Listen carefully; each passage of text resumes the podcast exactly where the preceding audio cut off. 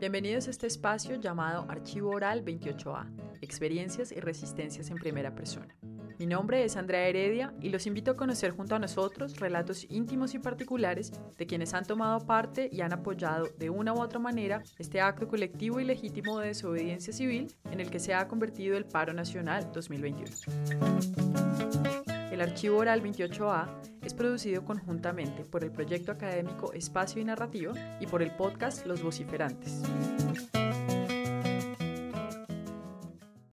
Donde nosotros tenemos que estar también, ahí es donde nosotros debemos apoyar, ahí es donde nosotros como en esa zona de privilegio, como lo decía, debemos ser eh, también solidarios con la gente y llevar y no quedarnos con los conocimientos nosotros solos como en una burbita, ya soy profesional y ya aquí me lavo las manos y nada, nada hay que, que ver conmigo, sino pues al contrario, nos damos esa apuesta que dentro de los saberes que nosotros tenemos, pues podamos ir a compartir y aprender también de la misma comunidad. En abril de este año, 2021, y en vísperas al inicio de las movilizaciones del paro nacional, solo el 11,6% de los estudiantes colombianos de nivel medio y básico se encontraba asistiendo a clases presenciales bajo el modelo de alternancia, luego de que 53.717 instituciones educativas, públicas y privadas cerraran sus puertas en todo el país como parte de las medidas del confinamiento nacional preventivo adoptadas desde marzo del año 2020 a raíz de la pandemia de COVID-19. La pandemia del coronavirus obligó a que el sector educativo tuviera que trasladarse de manera remota y de un día para otro a las casas de millones de estudiantes de todos los niveles de formación, desde el preescolar hasta el de educación superior, lo cual supuso, además de un enorme reto, un quiebre en la relación de los estudiantes con los espacios físicos de la escolaridad, los cuales representan no solo ámbitos de formación educativa, sino también de protección, de desarrollo emocional y de socialización entre pares. En la actualidad, una buena parte de las instituciones educativas del país sigue funcionando bajo el esquema de alternancia, lo cual significa que los estudiantes asisten al colegio algunos días a la semana, en el mejor de los casos, y en otros tan solo una o dos veces al mes. Estudios adelantados por instituciones académicas y del Estado han revelado que el paso de la escolaridad presencial a la virtual ha afectado en mayor medida a sectores socioeconómicos bajos y medio bajos y ha acelerado el problema de deserción escolar en Colombia asociada a factores como no contar con equipos para la educación virtual o no tener acceso a Internet. Si bien es cierto que el balance que ha dejado la pandemia en materia escolar es bastante preocupante, vale decir también que mucho antes de su llegada el acceso a la educación en Colombia viene siendo más un privilegio que un derecho y que en respuesta a ello, movimientos estudiantiles, organizaciones sociales y otros sectores vienen pensando desde hace varios años en este problema al tiempo que intentan generar alternativas para que este derecho esté al alcance de todos.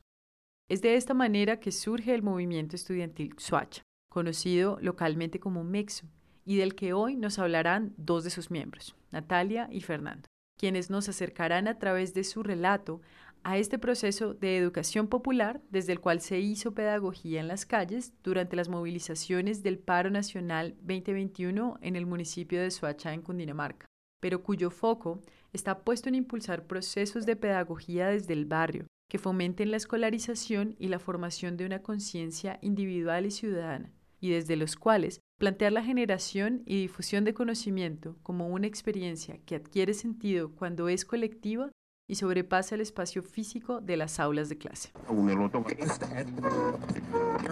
Mi nombre es Natalia Moreno, eh, vivo en el municipio de Soacha,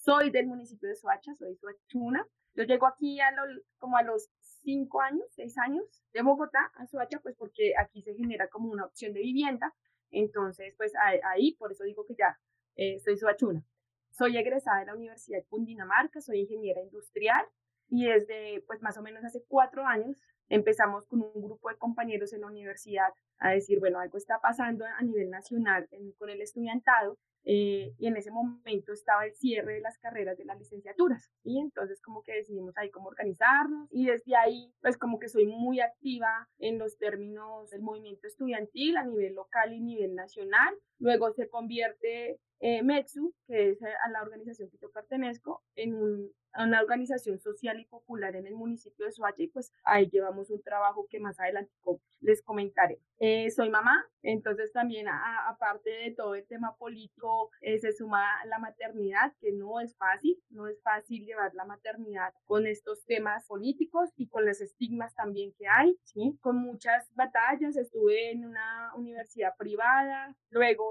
eh, dije, no, este no es mi lugar, pues porque estaba absorbida por un sistema en que era estudiar de noche, trabajar de día, no veía a mis hijos, bueno, muchas cosas, andar endeudada terriblemente, fui reportada por el glorioso ICTES, entre todas estas luchas, entonces decidí hacer un alto en el camino. Después me di cuenta como que existía la Universidad de Cundinamarca, que es una universidad pública, y que estaba esa carrera que yo estaba estudiando en la privada en Bogotá, estaba aquí en mi municipio, entonces decidí como hacer eso y, pues pasarme a la Cundi y desde allí pues también tener varias luchas estudiantiles y pues también como generar una en el municipio una identidad para la universidad pues porque así como me pasó a mí eh, a muchas personas y a muchos jóvenes en el municipio les pasa aún.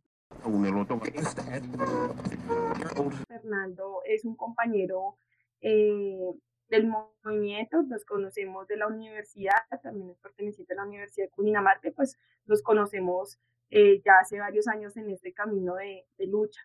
Bueno, yo soy estudiante de la Universidad de Cundinamarca, estudio Ciencias del Deporte, ya voy finalizando carrera, pues también soy tecnólogo eh, del SENA de Entrenamiento Deportivo. Actualmente pues vivo en Soacha, me la he pasado digamos los últimos años de mi vida como muy involucrado en el, en el territorio, pues aprendiendo mucho de él, aprendiendo pues también mucho de lo que uno puede llegar a ayudar. Pues ahorita estamos en unos proyectos también involucrando nuestra carrera, nuestra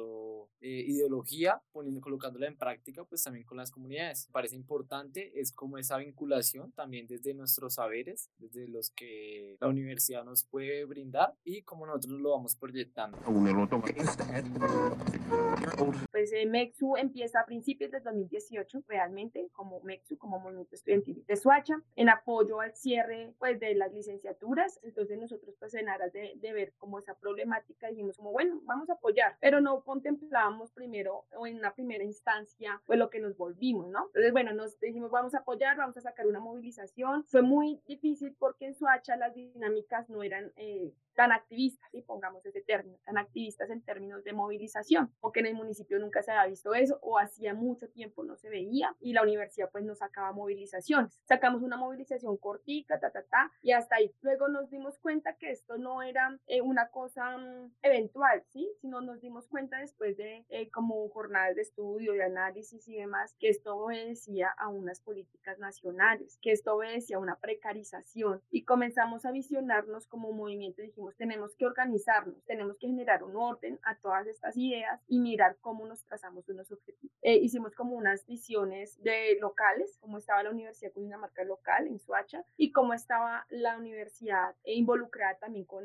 eh, esa sinergia con las otras universidades. Luego de ahí empieza a nacer un movimiento estudiantil nacional que es la eh, UNES. Ahí en la UNES están involucradas universidades privadas, universidades públicas y es desde donde se comienzan unas luchas en el 2018 eh, muy fuertes y que empiezan a hacer como movilizaciones grandes, donde comienza también a hacer negociaciones con el presidente y bueno, con la ministra de Educación y demás, exigiendo muchas cosas, en esas exigiendo pues una financiación para la educación superior pública. Y ahí es donde nosotros generamos una apuesta con la universidad eh, como estudiantes y dijimos la Universidad de Cundinamarca es una universidad regional, tiene ocho sedes a nivel Cundinamarca, pero pues que eh, no está dentro de los primeros puestos, eh, hay un déficit en investigación, ya digamos en Suacha que está tan pegado a Bogotá, que debería ser una sede donde la oferta debe ser muchísimo más amplia, donde estamos en un municipio muy grande, con muchas problemáticas y necesidades de educación, pero solamente tenemos dos pregrados, que es el de Ingeniería Industrial, el de Ciencias del Deporte que estudia PER y la tecnología en software, no más. Y curiosamente, que eso también era del análisis que nosotros hacíamos, era como a una cuadra está la Universidad Uniminuto, que hay muchísimos programas y que están hacinados. O sea, eh, son salones que antes de la pandemia habían 45 personas que no tenían cómo ubicarse, que una de las consignas también de ellos como estudiantes era como eso, o sea, no sigan abriendo cupos y endeudando a la gente porque pues ni siquiera hay un puesto y una, una condición física y estructural para nosotros tomar una clase. Ahí tomamos como esas decisiones de involucrarnos, ser muy activos, estuvimos en el 2018 muy activos y luego en el 2019 nos empezó a como a surgir la necesidad de sacar la universidad de esa universidad, entendiendo a qué se debe el la definición, la universidad. Uno a veces la idealiza como ese es el espacio, ¿sí? Pero nosotros comprendimos que no es el espacio, la universidad eran los estudiantes y éramos en su momento los estudiantes que estábamos allí y los que están allí hoy en día. Y vimos que en Suacha hay unas problemas muy complicadas en temas de educación, en temas de educación superior, en temas de educación media. Eh, los chicos no salen lo, lo suficientemente preparados eh, y dispuestos a competir porque así es tristemente un, un cupo en la nacional, en la pedagógica, inclusive en la Universidad Cundinamarca. Entonces empezamos con eh, preuniversitario, eh, luego dijimos como eh, vamos a ir a la Loma, la Loma es la Comuna 4, todos los barrios de la periferia de Suacha que colindan o que se encuentran con Ciudad Bolívar. Entonces dijimos como que allá vamos a ir, fuimos allá todos emocionados a decir vamos a llevar eh, preuniversitarios. Entonces fuimos allá y, oh sorpresa, a las comunidades que íbamos nos dábamos cuenta que los pelados no salían, o sea, estaban hasta octavo, noveno y ya, o sea, no terminaban nosotros dijimos, ¿para qué? Pero universitarios donde no. Entonces empezamos a formar como una idea de generar una educación popular. Llega la pandemia, lo cual pues como que nos desestabilizó, o sea, como que esos objetivos que teníamos como organización nos puso como a otras cosas. Estuvimos ahí como involucrados también con otras organizaciones, pues atendiendo una necesidad que era como la alimentación, ¿sí? Entonces la Comuna 4 se vio muy afectada en ese tema. Ofrecían aquí subsidios por montón, por lo cual uno iba a las comunidades y uno decía, no hay, no hay tales subsidios, no hay tales ayudas. La mayoría, casi el 80% de las trabajadoras y los trabajadores de la Comuna 4 son en el sector informal, todo estaba cerrado, no tenían cómo pues eh, trabajar. Entonces ahí como que empezamos a organizarnos, a entregar unos mercados, a mirar por aquí, por allá. Bueno, la misma gente donaba mercados, nosotros lo armábamos, lo subíamos y de ahí dijimos como un momento, o sea, podemos generar aquí nuestro proyecto de educación popular en un primer momento y una primera instancia, apoyándoles a los chicos y a las chicas, pues porque ellos no tenían conexión a internet, les mandaban un montón de guías y nunca tuvieron una retroalimentación con sus docentes, con profesores y pues ellos no tienen allá internet. No tienen por uno, por el tema de costos y dos, porque hay muchos barrios que no son legalizados y por lo tanto los operadores no llegan a esos barrios, entonces pues como que los chinos no tenían cómo conectarse, las mamás decían pues yo me recargo dos mil pesos, pero eso no me alcanza para una videollamada, o sea, no me alcanza para conectar a mis hijos y a mis hijas. Bueno, esas son las problemáticas lo cual nosotros como movimiento estudiantil dijimos, ahí es donde nosotros tenemos que estar también, ahí es donde nosotros debemos apoyar, ahí es donde nosotros como en esa zona de privilegio, como lo decía, debemos ser eh, también solidarios con la gente y llevar y no quedarnos con los conocimientos nosotros solos como en una burbita, ya soy profesional y ya aquí me lavo las manos y nada, nada hay que, ver conmigo, sino pues al contrario, nos damos esa apuesta que dentro de los saberes que nosotros tenemos, pues podamos ir a compartir y aprender también de la misma comunidad. Hoy en día, pues hacemos educación popular en la Comuna 4 con muchas más personas, eh, no solamente en la Universidad de Cundinamarca, sino ahí se compone también un equipo de trabajo de compañeros de la pedagógica, compañeros de la Nacho, eh, compañeros de la Conran, que son ya psicólogos y nos están apoyando. O sea, ya se volvió como un grupo, llamémoslo así, multidisciplinar, que estamos en búsqueda como de saber ese horizonte de, que nos traza la educación popular y entre pues las luchas que también tiene la educación popular. Hoy en día vemos eso, el surgimiento de colectivos, el surgimiento de movimientos, de que, la de que las personas, de que el pueblo se organice. Entonces nosotros dejado eso también, esa semilla, ese ideal de que podamos contribuir y también es desde que, desde nuestro saber. En Suacha, pues el, digamos, la acción o la presencia que tuvimos últimamente fue pues en el paro reciente, estuvimos en las calles pues acompañando ese proceso también juvenil, más allá de las personas que se responsabilizaran nos sacaran un protagonismo, nosotros en la juventud, de Suachuna, independientemente de la juventud nacional, fue la que mantuvo el paro. Esas manifestaciones, esa dignificación también de la sociedad, como salían más allá de pensarse por qué, eh, si salían en un motivo interno de que algo no está bien, de que algo no está correcto, de que hay que expresarnos, de que hay que poner un alto. Entonces sí es importante comprender ese, esos términos. Vimos que es una suacha muy agitada, una suacha que estuvo muy unida alrededor de todo este largo trayecto, duramos alrededor también de un mes en unos puntos, digamos, de resistencia que se compararon también con Puerto de Resistencia en Cali, también Puerto de Medellín, y también como desde la pequeña Suacha se dio un balance, se dio como una mirada a nivel nacional. Entonces fue importante en el sentido de que la gente al menos se preguntaba, iba pasando caminando y se preguntaba algo está pasando, algo el país no está normal últimamente. Y entendieron, nosotros hacíamos la pedagogía pues en las calles como en los barrios, de que sí era muy fuerte ese cambio, esa rutina de que se tenía, porque la gente pues le tocaba caminar desde el terminal sur, desde incluso antes, pero que llegaban contentas pues a sus casas, llegaban al menos como a conversar o a preguntarse de que había un cambio y pues lo vimos significativamente. Entonces vemos que es una escala de cómo se puede, cómo podemos apoyar nosotros como movimiento e incluso pues también cómo podemos podemos aportar pues a las nuevas juventudes, a las personas que siguen como ese pensamiento de que todo puede cambiar en algún momento, desde las pequeñas cosas, la revolución desde las pequeñas cosas. Y esa fue pues nuestra participación durante el paro también, aportándole eh, desde nuestra universidad de que las cosas pues no tienen que, no tenían que seguir trascendiendo normalmente en clases, sino que nos diéramos otra visión de pensamiento.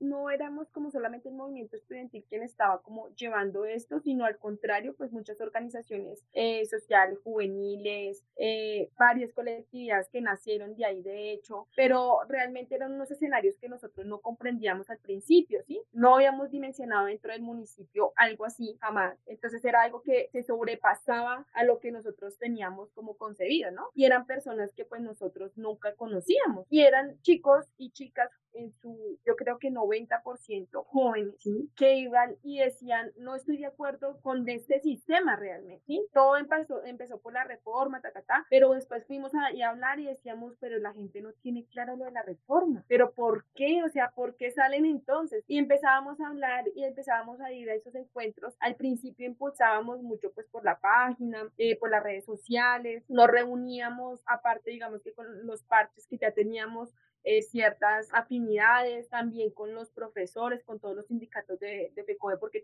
también ellos se juntaron ahí como a ese paro. Entonces nos charlábamos y, y, prolongábamos ciertos espacios o dimensionábamos ciertos espacios, pero obviamente eso era, éramos un 10% al lado de toda la gente que asistía. Entonces eh, era un, o fue un reto eh, intentar que la gente tuviera una conciencia. nosotros lo llamamos conciencia de clase. ¿sí? ¿Por qué están ahí? ¿Por qué estamos ahí? ¿Por qué, porque el 90% eran jóvenes? Eran chicas y chicos, eh, y porque la gente decía, ay, porque había otro sector, ¿no? Esos desocupados que están allá. Bueno, efectivamente, y porque hay no, el 90% de esa multitud de gente, porque era muchísima, porque están desocupados, a que obedecen, que es lo que están reclamando, oportunidad. Entonces nosotros lo que hacíamos éramos como ir, propiciar ciertos espacios de encuentro, de tal forma que con las otras organizaciones eh, nos pudiéramos juntar y pudiéramos dar un poquito de cualificación a esos espacios para que la gente entendiera qué era lo que estaba haciendo, porque la gente estaba haciendo, haciendo, haciendo, pero no había esa conciencia eh, de qué era lo que estábamos haciendo. Y teníamos otro espacio, o sea, el 90% de las aglomeraciones, concentraciones que la gente estaba ahí, 90% era joven, pero teníamos otro que eran las, el sector y la clase trabajadora, ¿sí? Suacha eh, tiene mucha gente que trabaja en Bogotá, o sea, los desplazamientos son largos, muchísima. Y claro, entonces al principio, todo bien, sí, nosotros apoyamos chévere de una, cuando ya fue pasando un mes, y la gente le tocaba caminar un curvo. Entonces nosotros dijimos, vamos a mirar qué piensa la clase trabajadora. Hicimos como un, trapo gigante también dándole gracias a esas personas que después de su jornada laboral, que no es corta, que no son de 8 horas, sino que son como de 12 horas, tienen que irse a caminar otras tantas horas, pero que nos dimos cuenta que también había gente que después de estar un mes caminando apoyaba el paro y decía, gracias por estar luchando, gracias por su tiempo, gracias porque yo realmente obedezco pues a unas responsabilidades, pero que yo sé que los que están ahí están dándola toda y están dándola toda también exigiendo mis derechos. Entonces ese fue como el papel que Mexu tuvo en este estallido, en esta, no sé, coyuntura social, articulado claramente con otras organizaciones sociales, populares, juveniles, etcétera, eh, en aras de verdad de, de pensarnos pues en, en un municipio diferente. Yo creo que nos queda uno, pues son las experiencias, ese tejer también entre la gente. Nos queda que en nuestros recuerdos y en nuestros pensamientos salió la abuelita y salió los padres, salieron las madres a las calles a hacer un cacerolazo, cosa que pues por el momento o yo hasta ahora pues no lo había visto en toda mi vida salieron en pijama, salieron con sus mascotas, hubo un canelazo entre gente que nunca se habló y eso pues se va articulando, se complementan para hacer proyectos en su barrio, en su comunidad, en su cuadra, en su comuna, entonces eso es lo fundamental. Nos queda también que sí se puede lograr cosas, sí se puede derrotar el poder tradicional, sí se puede tumbar una reforma, sí se puede, digamos, rechazar todos esos actos que pues vienen sucediendo. Entonces yo creo que es importante dejar ese pensamiento, que las cosas vienen poco a poco a raíz de unos procesos. Nos queda también de que las nuevas, digamos, los juventudes, nuevos procesos se piensen una forma de organización, que aprovechen esos espacios también de electorales, llámese juntas de acción comunal, llámese en los colegios, personería, concejales. Entonces hay que reformar. Si estamos cansados de lo tradicional, hay que reformar con nuevos pensamientos, con nuevas colectividades. Yo creo que eso es lo más fundamental, lo que nos deja. Cómo nos protegemos, cómo protegemos la vida y damos nuestra lucha en otros espacios, damos nuestra lucha eh, académicamente, pero respaldado también en las calles. Entonces yo creo que esa es una de las enseñanzas fundamentales, que unidos y unidas podemos hacer cosas grandiosas dentro de que nosotros tenemos el poder, solamente que eh, lo estamos como descubriendo. Yo creo que estamos en ese proceso del poder popular, estamos en ese proceso y creo que este fue un pendaño. Hacía muchísimos años no había un estallido así en Colombia y fue una conciencia que fue por muchos años, eso no fue un día para otro. Eh, fueron también, si lo vemos en el 2018, 2019 también hubo un trabajo ahí, o sea, eso no tampoco fue un momento a otro donde, ¡pum!, hay un estallido social, oh, a la vuelta de la esquina ya, eh, no, yo espero cambien las cosas, que eso sirva a nivel de la conciencia de las personas en el momento de votar y cómo creemos en, en las elecciones. ¿sí? Que uno tiene que ser muy eh, analítico, muy crítico de las situaciones. Efectivamente, los espacios de los consejos de juventudes deben ser muy importantes y ojalá que estén allí. Los partidos políticos deben ser consecuentes y esto digamos que si es como una crítica que le hemos hecho a los partidos de izquierda, pues porque somos afines más hacia la izquierda obviamente que a la derecha. Entonces es como porque no solamente reclutar chinos, sino que deben haber también una formación política, porque en esos consejos no es estarse sentado y ya soy concejal juvenil, sino van a tomarse decisiones. Y el gobierno es muy hábil y es, parece un pulpo y es hacer lo que ellos obviamente quieren y manipular. Y obviamente las juventudes, si no tienen una formación política, son fácilmente maleables. Entonces debe haber formación, autoformación, independiente. De si usted está en un partido político, en una organización social independiente, lo que sea, deben haber unas formaciones históricas, que nos hagan tener un criterio y que realmente hagamos un análisis de nuestras realidades y hagamos unas proyecciones individuales, de hecho, de hacia dónde yo quiero ir y qué papel yo cumplo en mi sociedad, en mi país, en mi municipio. Y, y esperamos que, que eso sirva para estos tiempos electorales, que esto sirva también que, que la gente entendió que movilizarse sí sirve, que salir a las calles sí sirve, que reclamar sí sirve, que organizarse sí sirve y que, que ahí es donde eh, es complicado eh, sobrepasar el pueblo. Gracias por acompañarnos en este episodio de Archivo Oral 28A, Experiencias y Resistencias en Primera Persona. Los invitamos a construir este espacio con nosotros, compartiéndonos sus relatos y experiencias sonoras a través del correo electrónico archivo28a.gmail.com. Enviamos un saludo a los amigos y aliados que han contribuido a replicar nuestra convocatoria y han apoyado esta iniciativa.